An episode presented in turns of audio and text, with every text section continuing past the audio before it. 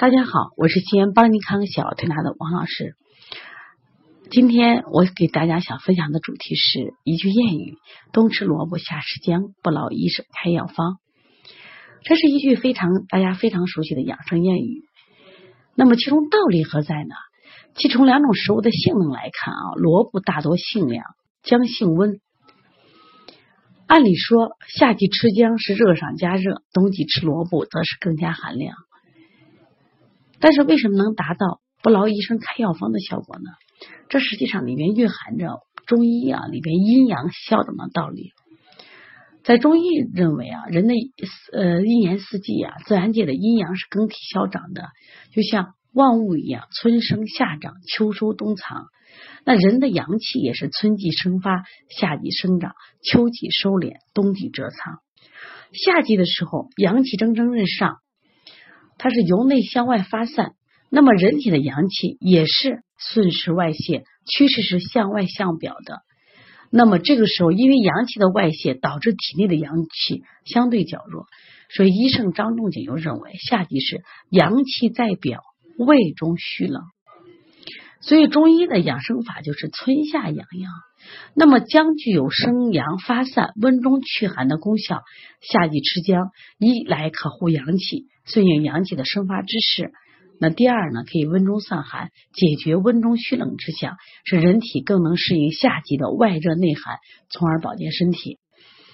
这个非常重要啊！今天呢，我们调理中心呃来了很多宝宝，但是有一个共同的特点，都是发烧。其实，在过去的时候，夏季啊是儿科不太得病的时候。但是现在为什么发烧呢？就是我们冷饮吃太多了。本身夏季的时候，它的内湿环境是偏寒湿，那么我吃了冷饮，再加上我们的空调，所以说内寒，它把阳隔于体表，它本身是把阳气往外散，然后又加上空调风寒宿表，导致什么呀？孩子引起了发烧。所以在这个时候呢，其实给孩子呀，每天早上起来啊，喝一碗生姜红糖水，那么去去体内的寒非常好。当然大人也可以，但是熬生姜水的时候，大家一定注意啊，这个姜呢不要搁太多啊，熬的时间三五分钟就可以了。那么到了冬季呀，情况正好相反，阳气要向里入内收敛蛰伏，此时人体的阳气呢入里闭藏。使得人体的阳气渐盛，阳盛则热。你看，咱冬天特别容易上火，说冬季就有了一句话叫“阳气在里，胃中烦热”。